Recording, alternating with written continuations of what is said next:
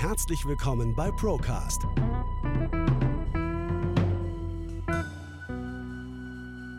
Der Podcast der ProLife GmbH. Wir nehmen Sie mit auf eine Reise hinter die Kulissen der Finanz- und Versicherungsbranche. Guten Morgen, Sven. Hi Felix. Wie ist die Stimmungslage aktuell im Volk? Also im Moment sind ja viele noch im Urlaubsmodus. Je nachdem, wen du aber fragst, ist es manchmal äh, besser, manchmal schlechter. Und ich denke, dass bei vielen jetzt diese, die Situation langsam ankommt und dass auch die Preise da draußen deutlich spürbarer werden bei jedem Einzelnen. Ja, wir in Bayern haben ja noch so zwei Wochen Schonmodus, sage ich jetzt mal. Zwei Wochen haben wir noch Schulferien, danach beginnt wieder der Ernst des Lebens. Und äh, bis dahin ist auch die Spritpreisbremse dann äh, nicht mehr vorhanden. Und dann schauen wir mal, ähm, wie happy die Leute dann noch tatsächlich sind.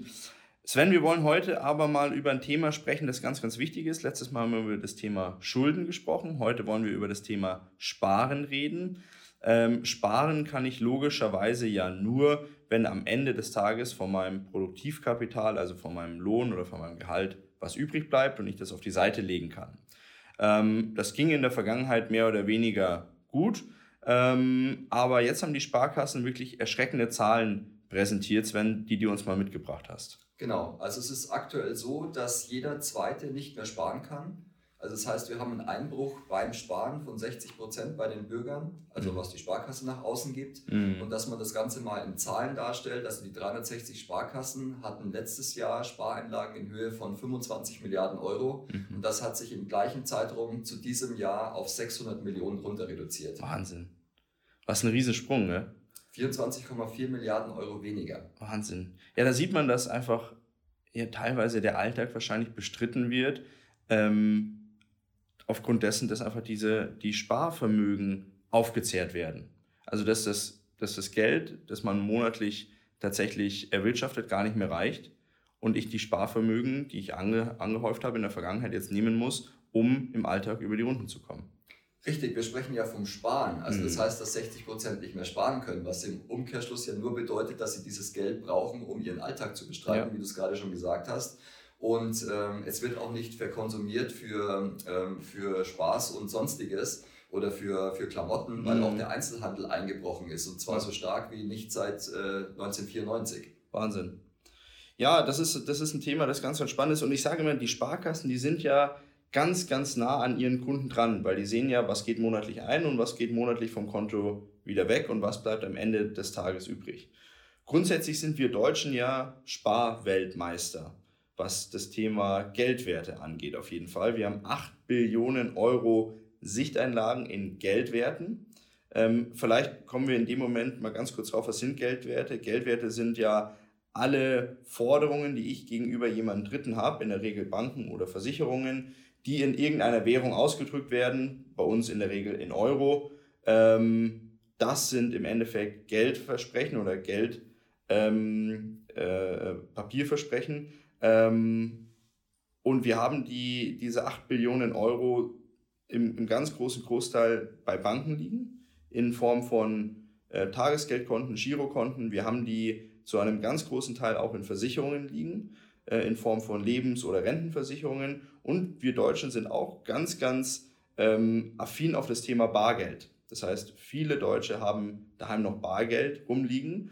Ähm, die Zahl, wie viel Bargeld die Deutschen daheim rumliegen haben, ist mit Vorsicht zu genießen, weil keiner wird sagen, wie viel er wirklich daheim liegen hat. Wahrscheinlich ist die Zahl, äh, die Dunkelziffer des Geldes, das in deutschen Haushalten noch irgendwo unter dem Kopfkissen liegt, noch viel, viel höher. Ja, da liegt ja, wenn man dem, äh, ich sage jetzt mal, den Unkenrufen Glauben schenken darf, liegt ja da auch noch jede Menge D-Mark. Ja. Ach so, okay, ja, das weiß ich nicht, aber kann sein, ja. Ähm, das ist so eine alte Nostalgie wahrscheinlich, die dann noch hochkommt. Ähm, ja, das ist Thema, lass uns darüber sprechen, Sven, das Thema Sparen in, in Geldwerten. Ähm, jetzt haben wir ja schon gesagt, viele Deutsche haben das Geld auf der Bank oder in, in Lebensversicherungen. Wenn wir uns jetzt mal ähm, unsere europäischen Nachbarn anschauen, dann ist der ihr Vermögen ja ganz anders aufgebaut. Das sieht man ja, man muss ja zum Beispiel nur mal nach Italien schauen. Dort ist das Vermögen häufig in Immobilien investiert, was bei uns tatsächlich gar nicht der Fall ist. Genau, also die Top 3 bei uns ist quasi Girokonten, gefolgt von Sparbüchern und dann Lebens- und Rentenversicherungen. Also mhm. Also das ist unsere Top 3. Mhm. Und wenn man in unsere europäischen Nachbarländer schaut, dann ist es so, dass das Pro-Kopf-Vermögen immer deutlich höher ist. Mhm. Also das heißt, selbst in Griechenland, die ja vor Jahren Unterstützung gebraucht haben, um überhaupt noch weiterzumachen, mhm. äh, ist das Pro-Kopf-Vermögen größer als bei uns, weil sie eben sehr viel in Sachwert und wie du schon gesagt hast, sehr viel auch in eigene Immobilien investiert sind. Ja. Warum sind wir Deutschen, also ist einfach vielleicht mal von dir so eine persönliche, eine persönliche Meinung, warum sind wir Deutschen so fixiert auf Banken und auf Versicherungen und auf Bargeld und auf Geld an sich, weil das Thema Immobilien oder Aktien ist ja immer noch total bei total wenigen Leuten angekommen tatsächlich. Es ist ja immer noch so, das Banksparen ist immer noch so das höchste der Gefühle. Also ich glaube so, dass, äh, dass das die Glaubenssätze aus der Vergangenheit tatsächlich sind, dass von Generation zu Generation weitergetragen wurde, so hast du was, bist du was und das immer in, in Geldform. Und äh, auf der anderen Seite denke ich, dass die finanzielle Bildung einfach hinten ansteht und deswegen viele Leute gar nicht wissen, was, äh, was mit Aktien, Anleihen etc. so passiert. Ja. Man muss ja ehrlicherweise sagen, in dem Zusammenhang auch, dass ja dieses, ähm, dieses Geldsparen, dieses Zinssparen ja nicht immer schlecht war. Also es hat ja auch lange Zeit wirklich gut funktioniert. Wenn man mal so denkt, nach dem Krieg und so die 60er, 70er, 80er Jahre, da haben ja Leute mit Lebensversicherung oder selbst mit Sparbüchern relativ gutes Kapital aufbauen können. Das hat ja damals funktioniert, aber jetzt sind wir ja mittlerweile in einer Zeit, seit fast einem Jahrzehnt, wo es einfach keine Zinsen mehr gibt. Das Zinssparen funktioniert ja jetzt in der Form eigentlich nicht mehr. Also es ist immer die Frage, inwiefern es überhaupt funktioniert hat, weil ähm, du hast schon richtig gesagt, wir hatten ja aus der Vergangenheit beispielsweise bei den Versicherungen Versprechen von 4% plus. Mhm. Ähm, bei, den, bei den Sichteinlagen waren die Prozente auch deutlich höher als jetzt. Wir waren ja mhm. teilweise im 0,0 Bereich, also 0,01 Bereich, mhm. was es Zinsen gegeben hat. Nur wenn man die aktuelle Inflation einfach dagegen stellt oder auch die Inflation aus der Vergangenheit, dann hat man schon immer 4, 5, 6, 7 Prozent gebraucht, um einen Ertrag zu erwirtschaften weil ansonsten hat man sein Geld einfach nur gedreht.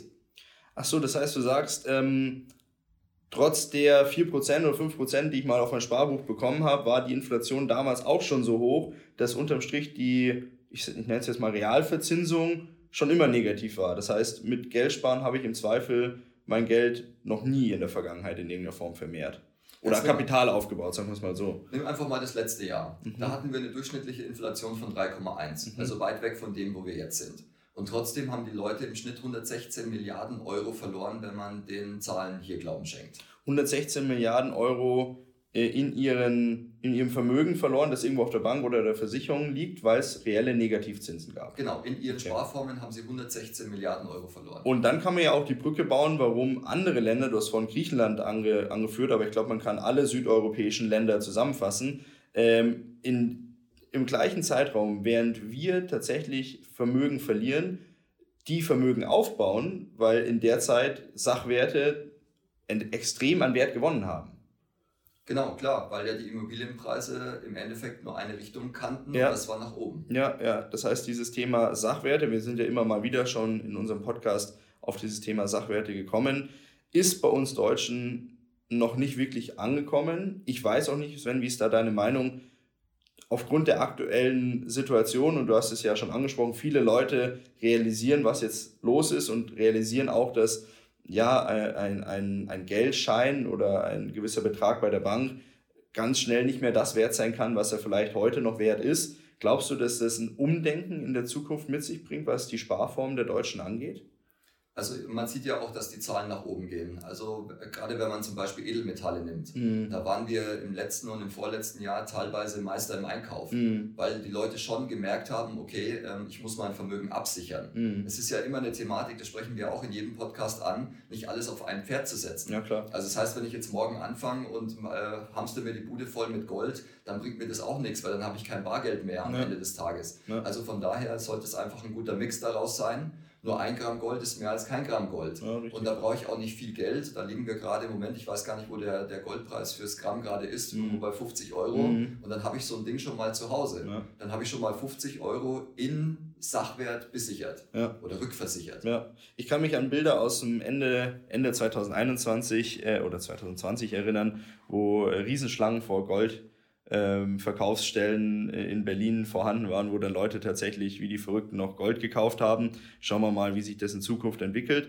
Ähm, das Thema, welche Möglichkeiten gibt es in der aktuellen Zeit noch zu sparen, würde ich mal nach hinten, äh, nach hinten stellen, vielleicht an, ans Ende unseres Podcasts, damit wir darüber noch ein bisschen sprechen. Ich würde jetzt noch mal auf ein Thema eingehen, bevor wir dann mal auf äh, wirklich ähm, ja, spannende und teilweise erschreckende Zahlen zu sprechen kommen es gibt ja auch so eine Art Zwangssparen für uns Deutsche, also für viele Deutsche, das ist die gesetzliche Rente, wo man teilweise ja gar nicht drumherum kommt. Und ähm, was vielen Leuten ja nicht bewusst ist, im Endeffekt ist diese gesetzliche Rente ja auch eins zu eins der Inflation ausgesetzt. Es ist ja auch nichts anderes als ein Geldwert.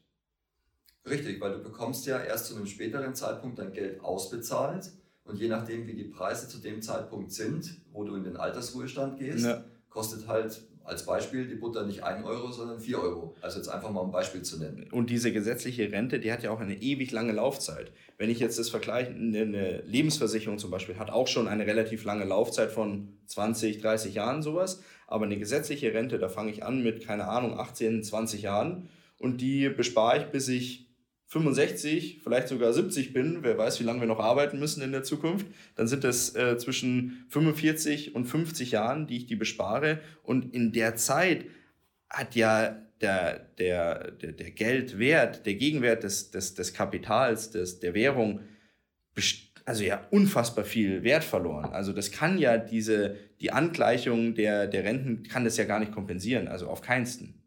Also es gibt ja Inflationsrechner, wer sich mal richtig demotivieren will, kann den mal nutzen. Der gibt es einfach mal ein, da kann er jeden x-beliebigen Zeitraum eingeben. Also das heißt, wenn, wenn, wenn er oder sie in Rente gehen, mhm. kann man mhm. das einfach dann mal eingeben und dann sieht man mal nach aktuellem Stand, was dann zu dem Zeitpunkt des Renteneintritts das Geld noch wert ist. Ja. Aber alle freuen sich aktuell, weil die, Rentenbezüge erhöht worden sind. Da hat der Staat wieder Tolles geleistet und äh, ähm, ja, die Rentner sagen alle Juhu. Unterm Strich wird aber die Inflation nicht annähernd kompensiert. Und ein Thema, was auch ganz spannend ist, unsere Regierung hat ja versprochen, ähm, ja, da war ja so die FDP federführend, dass die Aktienrente kommen wird. Jetzt hat man lange nichts gehört. Jetzt habe ich gestern oder vorgestern tatsächlich gelesen, dass sie jetzt was machen wollen. Da habe ich mir das durchgelesen über die Volumina, über die da gesprochen werden. Das ist tatsächlich aber, ähm, nicht um zu sagen, dass es tatsächlich lächerlich ist. Also das ist ein, ein Tropfen auf den heißen Stein, was da jetzt gemacht wird. Also nach meinem Kenntnisstand waren wir bei 10 Milliarden, die da reingepackt ja. werden sollen. Und 10 Milliarden auf die Bürger verteilt oder auf die Rentner verteilt, wie du schon sagst, das, äh, das Zischen hört man gar nicht. Das Zischen hört man gar nicht. Und es ist ja, dieses, diese gesetzliche Rente ist ja ein Konstrukt, das ähm, äh, erschaffen worden ist, als tatsächlich ähm, immer mehr Leute in der Bevölkerung nachgekommen sind. So, und das ist irgendwann in den 70er, 80er Jahren, ja, vielleicht sogar 80er Jahren ist das Thema gekippt, als die ähm, geburtenstarken Jahrgänge immer mehr zurückgegangen sind und ähm, diese Umlagefinanzierung dieser gesetzlichen Rente ist ja ein Thema, wo auch viele Ökonomen sich einig sind, dass es einfach nicht mehr finanzierbar ist. Und ich glaube, das hattest du schon mal in einem Podcast gesagt, Sven. Ich glaube, ab Mitte des Jahres muss quasi diese gesetzliche Rente querfinanziert werden oder so. Sie wird ja jedes Jahr schon gestützt. Ja. Also es werden jedes Jahr etwa 100 Milliarden Euro reingepumpt, ähm, um das Ganze aufrechtzuerhalten. Und das System Rentenkasse lebt halt einfach davon, dass Geld immer wieder nachkommt. Mhm. Nur wenn wir weniger Leute haben, die dort einbezahlen, haben wir am Ende des Tages auch weniger Leute, also ein Rentner steht dann weniger Arbeitnehmern gegenüber, ja, die ihn finanzieren. Ja. Und um auch da eine Zahl zu nennen, in den 60ern äh, war das noch bei einem Rentner zu sechs Arbeitnehmern. Mhm. Im Jahr 2050 wird es ein Rentner zu 1,3 Arbeitnehmern sein, dass man da mal ein Verhältnis sieht. Und was man nicht vergessen darf, die Leute werden ja auch noch immer älter. Das heißt, in den 60er Jahren, in den 1960er Jahren wurden die Leute ja nicht annähernd so alt, wie sie 2050 werden. So, das heißt, ich muss ja auch immer länger den Rentner finanzieren. Jetzt auch, hört sich böse an, aber es ist ja im Endeffekt so. Das ist das eine. Und das andere ist, dass ja vorausgesetzt ist, dass die Leute auch durchgehend arbeiten. Ja, richtig. Also das heißt, die, die aktuellen Generationen ähm, wollen sich ja mehr Auszeit nehmen, Klar. wollen auch mal zwischendurch sagen, ich will leben und nicht arbeiten. Ja. Das führt ja auch dazu, dass, sage ich mal, da Löcher entstehen in, äh, in der Zahlung. Ja, richtig, richtig, richtig. Jetzt haben wir schon ganz viel darüber gesprochen, ähm, wie und ob man Geld auf die Seite legen kann und äh, dass vielleicht am Ende des Tages auch gar nichts übrig bleibt bei den aktuellen Bedingungen. Ähm, bei vielen Unternehmen oder Institutionen bleibt aber aktuell extrem viel hängen. Also die dürfen sich über zu wenig Geld definitiv nicht beschweren. Und äh, Sven, wir haben da mal ein paar Zahlen zusammengetragen. Vielleicht willst du mal auf das Thema eingehen. Die Mineralölkonzerne, die, die großen drei Konzerne, die es da gibt, die haben unfassbar hohe Gewinnsteigerungen äh, allein im zweiten Quartal zur Verfügung gestellt. Genau, also dass man mal auch da Zahlen hört und zwar das, ähm, also es wurde betitelt Rekordgewinne für die Konzerne. Zum Beispiel ein Konzern Shell hat äh, seinen Gewinn gesteigert von 3,6 Milliarden Euro im Jahr 2021 auf 18 Milliarden Euro im Jahr 2022. Wahnsinn. Also im gleichen Zeitraum quasi gesehen. Ja, ja. Ähm, gefolgt von der, ähm, der Total Energies die von 3,4 Milliarden Euro auf 10 Milliarden Euro einen Umsatzsprung oder einen Gewinnsprung gemacht hat. Wahnsinn. Also es ist ein Wahnsinn, was da an, an Ertrag passiert ist. Ja. Ähm, meinst du, das wäre nicht ein Thema fürs Kartellamt, da mal ein bisschen drauf zu schauen, äh, ob nicht die, äh, die Mineralölkonzerne da in irgendeiner Form ähm, von den steigenden Ölpreisen und äh, Absprachen vielleicht profitiert haben? Also es war ganz witzig, man hat ja am Anfang, wo die Spritpreisbremse kam, hat man ja nicht wirklich was gespürt. Also es sind ein paar Cent runtergegangen. Die aber gleich auch wieder weg waren. Die auch gleich wieder weg waren. Und dann hat man das erste Mal quasi gesagt, also von der Politik gesagt, das Bundeskartellamt soll sich das mal anschauen. Mhm. Schwuppdiwupp, auf einmal sind 10 Cent im Preis verschwunden. Mhm. Und auch jetzt ist es so, dass das Bundeskartellamt sich jetzt aktuell geäußert hat und gesagt hat, also wir wollen jetzt auch für die zukünftigen Wochen da drauf gucken, ob das nicht nur Bereicherung ist. Ja. Es ist ja schon bezeichnend, wie, ähm, und da haben wir letztes Mal schon kurz drüber gesprochen, Sven, aber wir müssen es einfach nochmal kurz betonen, ähm, wie unterschiedlich diese Preisgestaltungen an den Tankstellen ist. Also wie hier in Ingolstadt, glaube ich, ähm, ich habe einen Artikel gelesen, also hier in Bayern oder und vor allem Südbayern sind die Preise am höchsten in Deutschland. Ähm, jetzt hast du letztes Mal erzählt, du warst in Mainz, hast du 20 Cent günstiger den Liter getankt. Ich war jetzt auch äh, äh, rund um, um Leipzig unterwegs, auch deutlich günstiger wie bei uns. Und ich bin vorgestern von Österreich nach Deutschland gefahren und war an der Österreich, österreichisch-ungarischen Grenze, habe super für 1,55 getankt. Und je näher ich nach Deutschland gekommen bin, umso teurer wurde der Spritpreis in Österreich. Und als ich hier angekommen bin, habe ich sogar mehr gezahlt wie in Österreich und die Österreicher haben keine Spritpreisunterstützung. Also Süddeutschland ist am teuersten. Ja. Und äh, ich habe auch nochmal das ganze Revue passieren lassen. Wir waren tatsächlich nie unter 1,79. Mhm. Also ja. 1,79 war für mein Empfinden das günstigste, was wir hier in Ingolstadt hatten. Mhm. Und ähm, überall anders in der Republik stand eine 6 oder sogar, wenn du Glück hattest, eine 5 davor. Wahnsinn, ja. Es, und äh, das ist ganz komisch. Das sind alles ähm, ja so äh, Themen, die wir aus der Vergangenheit nicht kennen.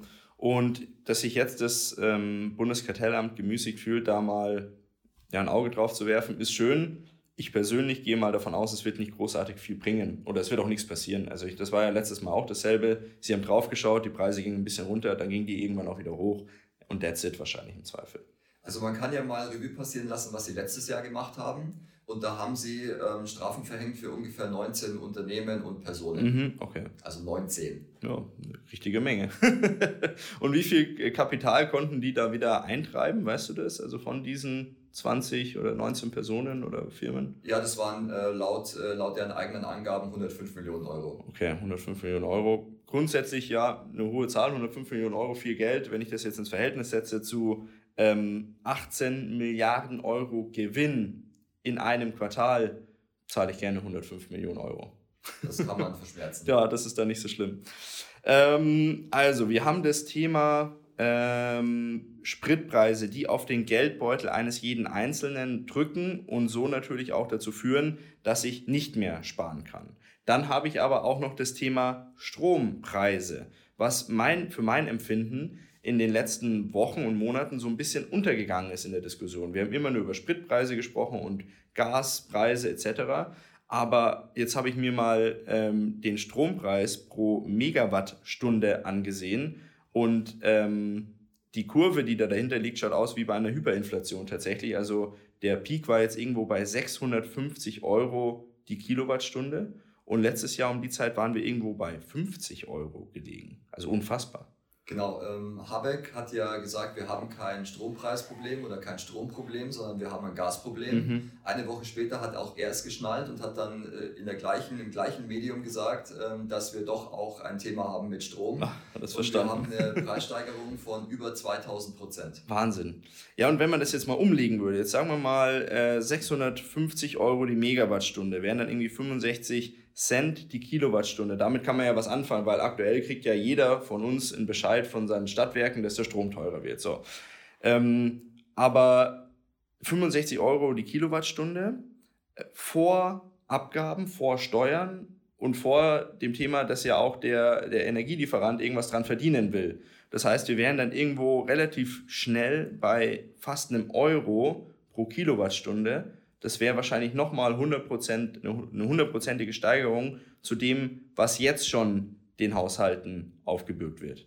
Genau, und die Belastung ist ja immer so, dass es quasi Vorauszahlungen werden. Mm, ja, also klar. die Abschlagszahlungen erhöhen sich ja. ja. Jetzt brauchst du auf einen Schlag für nächstes Jahr, was du ja heute noch gar nicht weißt, mehr Geld für die Abschlagszahlungen im kommenden Jahr. Ja. Und du weißt natürlich auch nicht, wie sich das Ganze entwickelt. Gell? Das ist ja das Nächste. Also, Nein. Das ist ja, das ist nicht vorher zu sehen. Und, ähm, die, und das ist ja auch so ein Thema. Ich habe am Wochenende mit jemandem gesprochen, der hat zu dem Thema geforscht, wie es sein kann, dass die Spritpreise so hoch sind, obwohl der Ölpreis ja auch vor Kriegsniveau ist. Vor Kriegsniveau hört sich immer so komisch an. Vor dem äh, Ukraine-Krieg im, im Februar. Äh, und der hat gesagt, dass die, die Konzerne äußern sich so dazu, dass sie sagen, wir müssen antizipieren, dass es möglicherweise zu einer weiteren Gemengenlage kommen kann und dadurch eventuell Einschränkungen in der Ölversorgung stattfinden könnten. Also lauter Hypothesen, die sie da einfließen lassen, die dazu führen, dass die Preise so extrem hoch sind. Und so wird es bei den Energielieferanten auch sein. Das heißt, selbst wenn der Strompreis irgendwann mal wieder sinkt, von dem hohen Niveau werden wir erstmal nicht mehr runterkommen. Ja, das ist ein Sicherheitspuffer. Das also, ist ein Sicherheitspuffer ja. und meine persönliche Meinung, von einem, von einem so hohen Niveau gehst du als Unternehmen, als Konzern einfach nicht mehr runter, weil die Leute gewöhnen sich ja dran. Warum sollte ich jetzt denn, wenn ich eine Riesenmarge auf 1,90 Euro Superbenzin habe, warum sollte ich denn auf 1,60 Euro runtergehen, wenn die Leute auch 1,90 Euro zahlen? Warum sollte ich das machen? Wir erleben es ja gerade. Ich sag mal, es sind ja auch viele Preise bezüglich den Getreidelieferungen nach oben gegangen. Ja, ja, klar. Es geht aber nichts mehr zurück. Ja. Also das heißt, ähm, auch wenn wieder Lieferketten sichergestellt sind, wird der Preis nicht mehr runter reduziert. Ja, ja richtig. Stellen Sie Ihre Versicherung jetzt auf die Probe unter www.prolife-gmbh.de. So viel zu dem äh, Stromthema. Ähm, damit wird auch, das ist finde ich auch spannend. Ich weiß nicht, wie sich das in Zukunft entwickeln wird, aber damit wird natürlich auch diese äh, Elektromobilität, die uns ja so ein bisschen ähm, vorgeschrieben worden ist in den letzten Jahren, sage ich jetzt mal, oder wo der Fokus drauf lag, ähm, auch immer uninteressanter werden. Und wenn wir jetzt dann auch noch einen Mangel an Energie haben, dann ist es natürlich schon so, dass ich überlegen muss, ob ich jetzt nochmal 80 Kilowattstunden ins Auto reinpumpe oder ob ich nicht damit ähm, mir die Bude warm mache. Ja, auch da gibt es ja die wildesten Spekulationen oder ähm, Informationen im Netz, dass schon erste Tankstellen abgestellt wurden, weil sie einfach gar keinen Strom Elektro-Tankstellen mehr liefern können. Oder? Ah, okay, interessant, okay, okay. Weil sie nichts mehr liefern können mhm. ähm, oder nur noch in geringeren Raten äh, quasi das Auto betanken. Also da gibt es die, die wildesten Sachen gerade. Mhm. Und was ganz klar ist, ist, dass es teurer sein wird, als es noch vor Wochen war. Ja, ja, gar keine Frage, gar keine Frage. Wir haben die Gasumlage, Sven, da haben wir letztes Mal schon kurz drüber gesprochen. Jetzt wissen wir mittlerweile, wie die ganze äh, Geschichte ausschauen wird. Ähm, wir sind das einzige Land mit einer Gasumlage. Wir sind das einzige Land, oder bin ich falsch informiert, Gasumlage? Gibt's Aktuell noch? sind wir das einzige Land, das ja. es in der Form hat. Ähm, wir sind, glaube ich, auch, wenn ich richtig informiert bin, das einzige Land mit einem Gasnotstand, soweit ich weiß. Das ihn ausgerufen hat, richtig. Richtig. Ähm, aber Gott sei Dank, wir haben einen tollen Kanzler, der hat jetzt äh, die Mehrwertsteuer bei Gas von 19 auf 7 Prozent gesenkt. Also alles gut. Ich habe was Tolles gelesen und zwar, äh, die Gasumlage basiert auf völligst falschen Zahlen. Weil sich nämlich jetzt gerade die äh, Energiekonzerne haben sich ja gemeldet und mhm. haben gesagt, sie brauchen 34 Milliarden Euro, um weiter quasi ähm, am Markt äh, tätig sein zu können, mhm. um weiter liefern zu können. Mhm. Das waren aber die alten Gaspreise. Also das heißt, ähm, aktuell bräuchten wir in etwa 100 Milliarden fürs gleiche Thema. Wahnsinn. Die Preise können ja, oder beziehungsweise die Gasumlage, das wissen auch die wenigsten, kann alle drei Monate angepasst werden. Ach so, das heißt, es ist jetzt noch gar nicht das Ende der Fahnenstange erreicht im Zweifel. Das ist im Zweifel nicht das Ende der Fahnenstange. Nein. Ah, okay, da kann also nochmal etwas auf uns zukommen. Das wusste ich nicht, dass mit den drei Monaten, dass die da entsprechend angepasst werden können. Genau, Aber, kann sie. Okay, und das wird dann ähm, aufgrund der aktuellen Situation einfach nochmal neu bewertet und dann eingepreist oder halt auch nicht. Genau, es gibt einen Basispreis und anhand dessen wird es dann quasi bewertet. Okay. Interessant. Ja, ich will immer wieder so einen Bogen spannen zu dem Thema Sparen, weil ähm, es soll ja jetzt darum gehen, wir sprechen darüber, alles wird entsprechend teurer und viele Konzerne und Unternehmen ähm, machen unfassbar große Gewinne, während eben der beim Normalbürger einfach nichts mehr hängen bleibt. Und jetzt sprechen wir auch über das Thema Übergewinnsteuer. Ähm, ich persönlich glaube nicht, dass es kommen wird und ich denke auch, dass es verfassungsrechtlich schwer durchzusetzen sein wird. Ähm, habe die Diskussion auch lange nicht verstanden. Werde bei den Zahlen, die wir jetzt aber präsentiert haben, Sven, schon nachdenklich, ob da der ein oder andere Konzern nicht doch mal ein, zwei Milliarden abdrücken sollte. Wie siehst du das?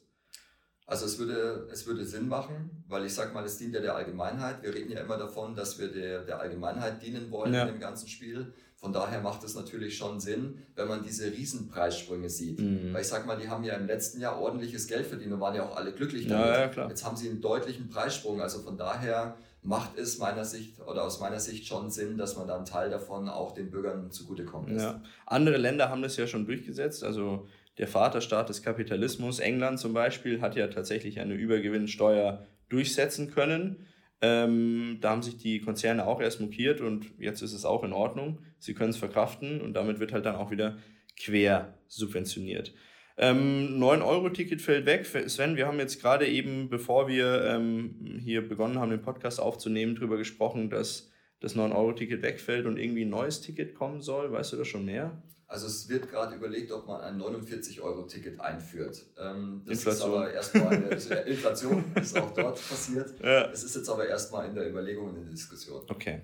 Tankrabatt ist noch so ein Thema, haben wir schon drüber gesprochen, wird auch noch. Also wir sind jetzt heute am 31. August, sitzen wir zusammen. Morgen ist es soweit. Ich bin mal gespannt, was morgen früh ähm, die Preise an der Tankstelle tatsächlich wiedergeben werden. Ähm, und ich habe ein so ein Thema, ähm, ich weiß nicht, wie du darüber denkst. Kannst du dich erinnern, wo diese Spritpreisunterstützung eingeführt worden ist? Da hieß es doch, weil in den ersten Tagen ist ja nicht großartig was passiert, da hieß es, naja, die Tankstellen haben ja noch den teuren, in Anführungszeichen teuren Sprit in ihren, ähm, in ihren äh, Vorratsbehältern. Ähm, und das wird erst nach und nach tatsächlich passieren, wenn sie dann den äh, unterstützten Sprit quasi äh, einkaufen in Zukunft.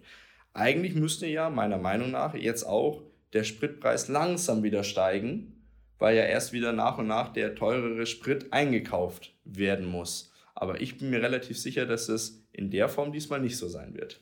Also von der Argumentation her, aus der Vergangenheit hast du vollkommen recht. Da war es so, dass eben der teure Sprit erstmal noch vertankt wurde. Heute ist es so, es ist günstigerer Sprit da. Verkaufen kann ich es natürlich auch, indem ich sage, ich war am letzten Tag leer. Also alles, alles weggetankt. Ist, ist schon ein neuer Sprit. Okay, ja gut, okay, das wird wahrscheinlich so sein. Ich bin mal gespannt, ob es wirklich solche Szenen gibt, wo ja äh, teilweise dann auch prognostiziert worden ist, dass heute Abend dann die Tankstellen voll sind. Ich kann's, ich weiß es nicht. Ich bin ich gespannt. Ich werde heute Abend mal durch die Gegend fahren und schauen, was an den Tankstellen los ist. Ja, ich bin gespannt, was du berichtest. Ja, schauen wir mal. Ähm, Inflation wissen wir jetzt offiziell noch nicht, aber der ein oder andere Ökonom hat sich schon zu, zu Wort gemeldet. 7,9 Prozent in Deutschland. Ähm, vor Wegfall des Tankrabatts und vor Wegfall des 9-Euro-Tickets. Das heißt, äh, wir geben ja so gern Prognosen ab in unserem Podcast, Sven. Wollen wir eine Prognose für September abgeben? Also ähm, Prognosen gibt es äh, teilweise tatsächlich schon und zwar heißen die, dass es im Herbst zweistellig wird. Okay. Also wir werden im Herbst wahrscheinlich. Also September, Oktober irgendwo. Okay. Genau. Ich bin mal gespannt. Das wäre natürlich schon wirklich ein Paukenschlag, wenn wir eine zweistellige Inflation haben. Ja. Das wäre wirklich ein Paukenschlag. So, das sind jetzt alles Punkte. Inflation, Gasumlage, Strompreise, Wegfall nur ein Euro-Ticket und Tankrabatt. Ähm, das sind alles Themen, die auf das Thema, das wir am Anfang angesprochen haben, also auf das Thema Sparen, Geld auf die Seite legen, natürlich einen negativen Einfluss haben, weil einfach, wie gesagt, ich nichts mehr auf die Seite legen kann. Ähm, was gibt es denn so für, für Möglichkeiten ähm, in der heutigen Zeit überhaupt noch, wenn jetzt tatsächlich was übrig bleibt, wie kann ich denn mein Geld überhaupt noch auf die Seite legen? Sondern was glaubst du, was sind denn da, gibt es Möglichkeiten, ähm, die man aktuell noch machen kann? Also Möglichkeiten gibt es ja immer. Die Frage ist, gibt es noch rentable Möglichkeiten? Und ähm, da bin ich halt, wie gesagt, der Meinung, dass es aktuell ganz wichtig ist, sein Kapital zu schützen. Mhm. Also wirklich einen Teil seines Papierwertes oder seines Papiergeldes umzuschichten und dadurch eben sich selbst und seine Familie abzusichern. Mhm. Ich denke mal, das Thema Inflation schlagen, das werden wir sowieso nicht mehr schaffen. Also eine offizielle Inflation von 7,9 Prozent. Wir alle wissen, dass die inoffizielle Inflation, die echte Inflation zweistellig ist, schon jetzt. Die werde ich mit keiner Anlageform aktuell schlagen können, also die mir bekannt ist und die auch ein Laie entsprechend umsetzen kann. Deswegen rede ich auch von Absichern ja. und äh, mehr oder weniger von einfach kein Geld verlieren. Ja. Also das heißt, wenn ich heute kein Geld verliere, habe ich ja auch schon gewonnen. Definitiv. Also ich saß ähm, vor einigen Wochen mit dem Herrn Dr. Markus Krall zusammen und der hat einen Satz gesagt, der für mich wirklich bezeichnend war, der gesagt hat, ähm, es geht nicht darum, jetzt exorbitant viel Vermögen aufzubauen, sondern es geht darum, weniger Kapital, Kapital zu verlieren wie der Durchschnitt der Bevölkerung. Und dann stehe ich am Ende dieser, in Anführungszeichen, Krise, was auch immer, wie man die auch definieren möchte, besser da wie vor der Krise tatsächlich. Und ich glaube, das fasst das eigentlich ganz gut zusammen. Er hat auch, ich habe auch ein Interview von ihm gesehen und er hat ein tolles Wort für mich erwähnt und zwar hat er das Kaufkraftspeicher genannt. Mhm. Und ähm, ich glaube, das ist schon bezeichnend für die aktuelle Situation, wenn ich meine Kaufkraft zu Hause, wie es auch immer aussieht, mhm. speichern kann mhm. und sie dann später eben ähm, positiv verwenden kann. Ja, also man kann ja da an der Stelle tatsächlich nur appellieren, sich damit auseinanderzusetzen. Ähm, wobei wir das ganz am Anfang auch gesagt haben, Sven, dir kommt es so vor, als würden immer mehr Leute sich damit tatsächlich aktiv auseinandersetzen, was mit dem Geldwert passiert, wie die Inflation auf, den, auf das Vermögen tatsächlich Einfluss nimmt. Und ähm, das ist ja grundsätzlich mal eine positive Tendenz, eine positive Entwicklung, auch wenn sie daher rührt, dass halt ähm, die Umstände sehr negativ sind. Ja, es hat dazu geführt, dass die Leute sich tatsächlich mal mit dem beschäftigen, was sie zu Hause in den Ordnern haben, wo auf dem Konto liegen haben oder ähnliches. Aber das ist trotzdem, da muss ich nochmal drauf, äh, drauf eingehen. Glaubst du wirklich, dass das langfristig ist? Weil ich sage mal, wir Deutschen, wir haben ja schon ganz häufig erlebt, dass Kapital weg war das Kapital deutlich weniger wert wurde. Und trotzdem sind wir immer noch Weltmeister, was angeht, gelten, Geld an Banken und Versicherungen zu geben. Ja, Deutschland ist sehr leidensfähig. Das, äh, das weiß man aus der Vergangenheit. Also der deutsche Sparer ist auch sehr leidensfähig, weil er ja nochmal, er bringt ja am Ende des Tages jeden Tag aktuell Geld mit. Ja, ja, ja, klar, klar, klar. Das, das würde in anderen Ländern wäre das undenkbar. Also äh, es, äh, fast jedes Land der Welt hat ja in irgendeiner Form schon, außer die USA bis dato, ähm, schon mal erlebt, dass die Währung ähm, in die Knie gegangen ist. Also dass tatsächlich das Vermögen, das Geld, das ich besitze, deutlich weniger wert geworden ist. Und in alle, allen diesen Ländern, wenn es jetzt keine Diktaturen sind gerade, kann man nachvollziehen, dass Leute nach einer solchen Situation ganz, ganz lange Banken und Versicherungen gegenüber relativ skeptisch eingestellt sind und die möglichst meiden und tatsächlich Kaufkraftabsicherung betreiben, so wie du das vorhin jetzt genannt hast. Nur wir irgendwie nicht.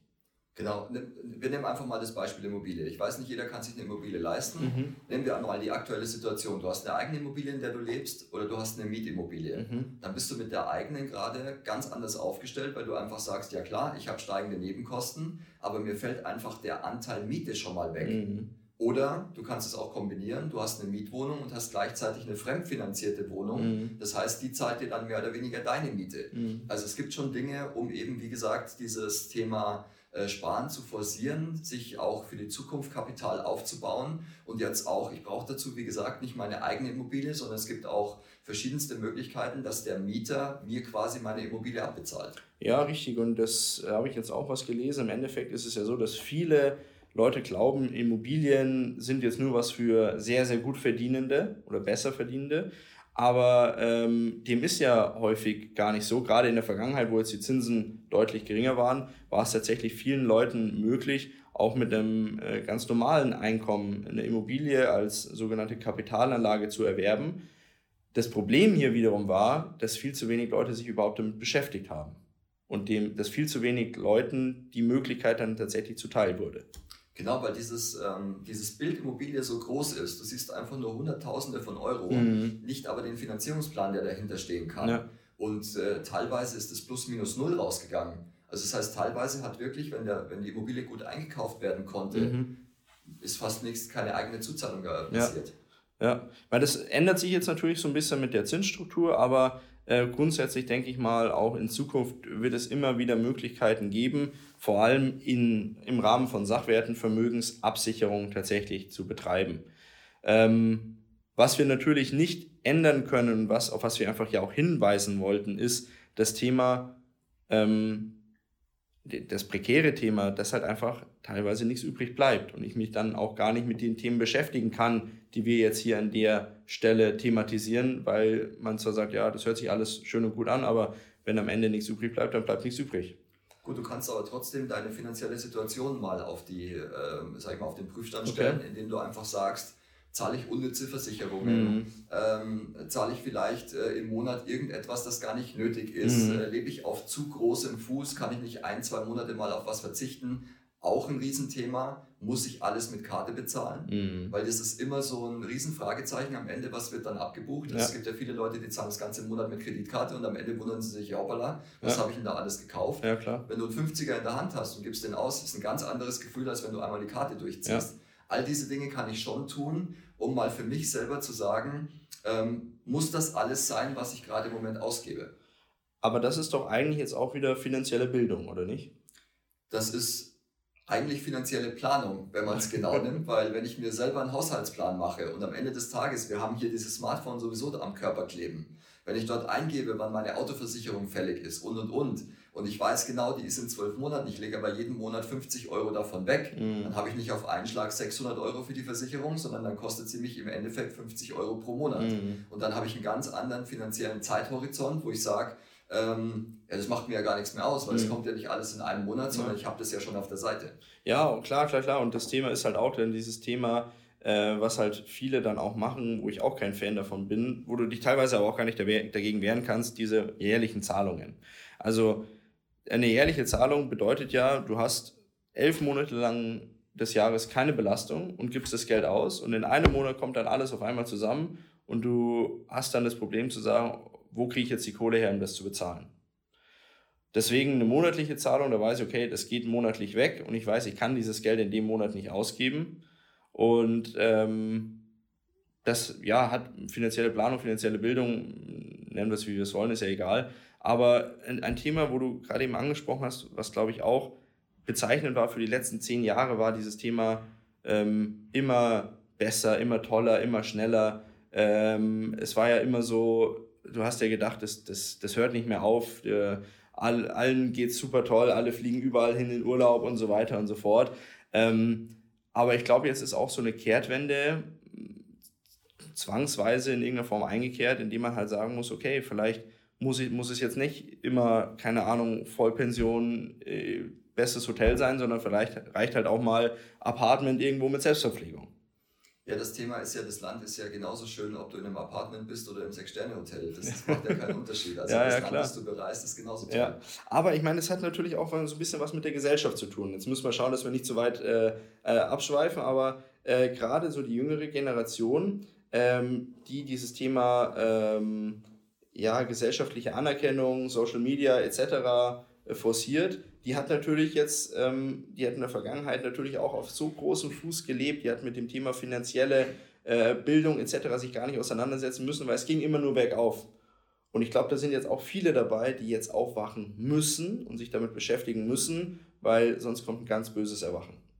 Also das ist ja so die erste, die jetzige und die kommende Generation sind ja die ersten beiden Generationen, die sich eigentlich um Konsum und um Wohlstand keine Sorgen machen mussten. Ja. Weil es ist ja, wir haben ja noch nie, wenn man den Politikern Glauben äh, schenken möchte, hatten wir ja noch nie so ein gutes Deutschland, wie wir es aktuell haben. Mhm. Das heißt, die sind auch mehr oder weniger mit dem Silberlöffel im Mund aufgewachsen. Und klar, jetzt merken die natürlich auch, hey, es geht nicht alles, mhm. dass die Ansprüche auch mal nach unten gehen. Und ich sage mal, dieses Thema Social Media, diese Dose will ich gar nicht aufmachen, weil das ja eine eigene Welt ist. Das heißt ja alles höher, schneller, weiter. Ja, klar. Jeder überbietet sich mit irgendwelchen Sachen, die im Zweifel gar nicht reell sind. Okay, Sven, ähm, danke euch für den Austausch. Ähm, heute ging es um das Thema Sparen und ähm, ich finde Sparen grundsätzlich etwas sehr, sehr Positives und ich glaube auch die grundsätzliche Message von uns heute soll positiv sein.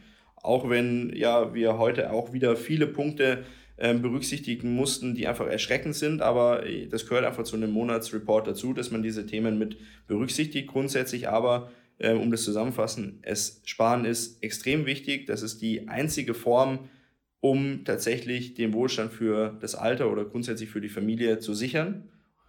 Ähm, sparen ist immer besser wie nicht sparen, egal in was man reinspart. Es gibt bessere Sparformen, es gibt schlechtere Sparformen, klar, aber besser spare ich in eine schlechtere Sparform wie gar nicht.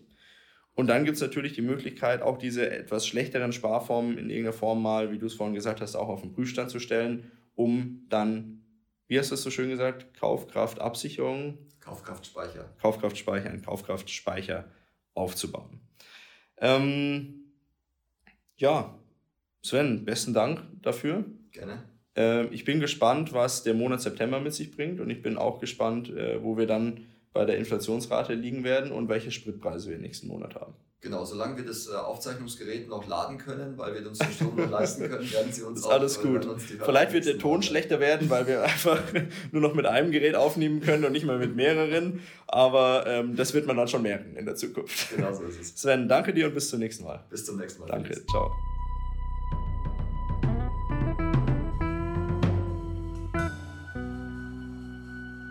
Bis zur nächsten Folge Procast. Der Podcast der ProLife GmbH aus Ingolstadt.